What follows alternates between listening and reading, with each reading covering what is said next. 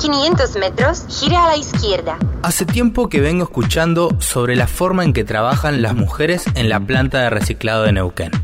Luego de circunvalación, el camino de tierra nos dejó debajo del complejo ambiental de Neuquén, en la planta que hace años manejan las emprendedoras, una cooperativa que, ¿cómo nació? Soy Miriam Rodríguez, la tesorera de la cooperativa La Emprendedora. Hace 11 años comenzó la cooperativa, un grupo de mujeres de 14 mujeres nos unimos, el municipio en ese entonces, nosotros habíamos quedado fuera de un plan que había de trabajo, que trabajamos los bañarios, y nos propusieron de que armar una cooperativa. De primera muchos no queríamos, después nos decidimos, un par de compañeras, y decidimos aceptarlo. En vez de nada dijimos, bueno, vamos a probar, no sabíamos lo que era una cooperativa. De a poco nos fueron dando más lugares, nos fueron dando los jardines infantiles, los museos, tenemos carnet, dramatología, tenemos la terminal también.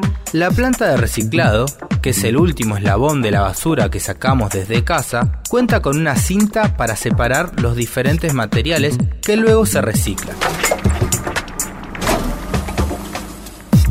Esta división después pasa por la enfardadora que presiona botellas, plásticos, bidones, latas y aluminios que son vendidos a diferentes ciudades del país. Nosotros tenemos una cinta para separar, ahí caen las bolsas, bueno, y se va separando, tenemos distintos lugares, tenemos nueve lugares a donde va cayendo en unos bolsones lo que vamos separando, por ejemplo.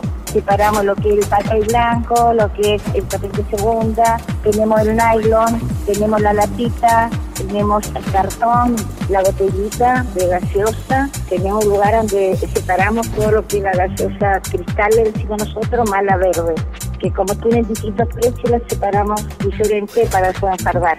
También juntamos lo que es el cable, el plástico, los envases de champú, de crema, todo lo que es plástico de lavandina, bidones, todo ese tipo de cosas descartamos. Lo preparamos para encargar. Todo lo que es, por ejemplo, la botellita, o sea, la botella de gaseosa, eso lo, lo mandamos todo a Mendoza.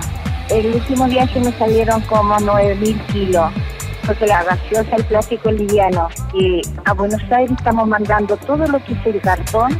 Todos los viernes, gracias a Dios, estamos sacando un camión que es cartón con papel, que son como 19 mil, 18 mil kilos estamos mandando.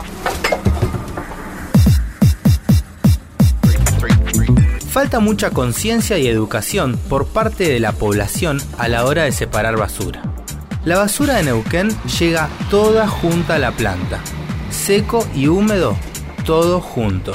Entonces, cuando esta basura pasa por la cinta, se encuentran con materiales que no pueden ser reciclados. ¿Cambia el trabajo en la planta según la estación del año? Pero ahora como es verano, por ejemplo, lo que es botellita y todo eso, están llegando de los balnearios y todo eso, o sea, estamos juntando bastante. No es, eh, o sea, por lo menos vamos a sacar, yo creo, estos meses de verano, dos camiones. Después nos va a costar porque para juntar un camión de botellitas eh, el año pasado nos demoramos casi 4 o 5 meses. La cooperativa cuenta con 78 personas que trabajan en los espacios municipales, limpiando en el palacio, registro civil y museos.